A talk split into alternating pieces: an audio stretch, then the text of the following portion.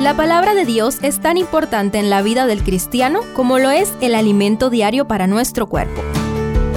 Estudia con nosotros el capítulo del día en Reavivados por su palabra. Deuteronomio 23 contiene una lista de prohibiciones. Acerquémonos a ellas para descubrir principios positivos aplicables a nuestra realidad. Primero, personas no admitidas. El versículo 1 de la traducción al español inicia diciendo, no entrará en la congregación de Jehová. ¿Quiénes no entrarán? Los varones castrados, según el versículo 1, los bastardos, es decir, hijos de relaciones prohibidas, según el 2, el moabita ni el amonita, según el 3. ¿Cómo es posible que un Dios de amor sea tan exclusivista? ¿No es acaso el amor inclusivo? ¿No nos manda Jesucristo amar aún a los enemigos? Muchas preguntas como estas hacen los críticos de la Biblia y algunas veces también sinceros creyentes. Tal vez la interpretación judía nos ayude un poco. Ellos dicen que admitir a alguien en la congregación implica permitir que se case con una mujer judía. Trayendo esto al contexto del nuevo pacto, aunque debemos amar aún a los enemigos y no hacer acepción de personas bajo ninguna circunstancia, no es necesario y obligatorio que seamos sabios al elegir nuestras amistades. Está demostrado que la compañía que elegimos influye poderosamente en nuestro carácter.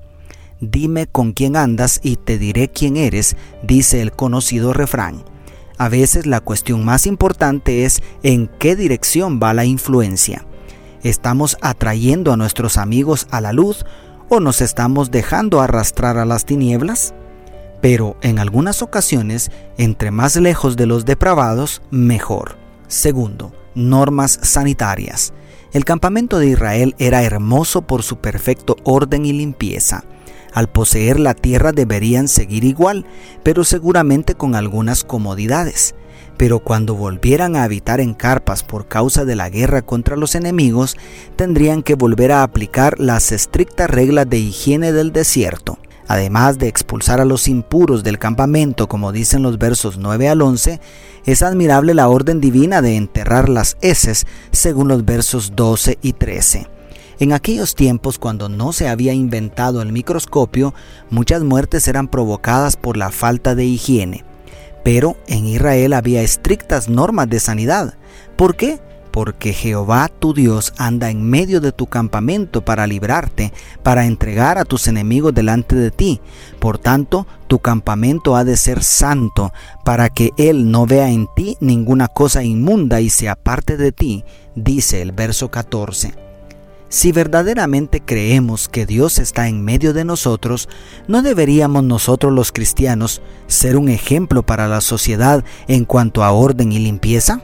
Y tercero, otras prohibiciones en favor del prójimo. A partir del verso 15 se establecen más prohibiciones, estas más enfocadas en una conducta humanitaria.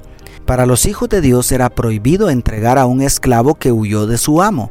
Debían ofrecerle refugio según los versos 15 y 16. Algo aplicable para un mundo donde abundan los refugiados por diferentes causas. También estaba prohibida la prostitución según los versos 19 y 20. Tanto vender el cuerpo en cualquiera de sus formas como el consumo de sexo ilícito es pecado, aun cuando se haya vuelto tan popular y rentable. Tampoco era permitido prometer sin la intención de cumplir, especialmente cuando se trataba de votos a Yahvé. El principio sigue siendo útil. Es mejor no prometer que prometer y no cumplir, como vemos en los versos 21 al 23. Y por último, en los versículos 24 y 25, la ley prohíbe robar de las cosechas del prójimo. En un mundo sostenido por la agricultura, era permitido comer del campo si tenías hambre, pero llevar de lo que con tanto esfuerzo se logra producir es un robo, es un pecado grave. ¿Te das cuenta de que tantos no de la ley no son tan malos? En realidad, las leyes inspiradas por Dios buscaban hacer de Israel una nación santa, una sociedad más justa y agradable que todas las demás. Para quienes amamos la paz y el bienestar de todos, es una bendición poner en práctica los principios de estas leyes porque su fundamento es el amor. Dios te bendiga, tu pastor y amigo Selvin Sosa.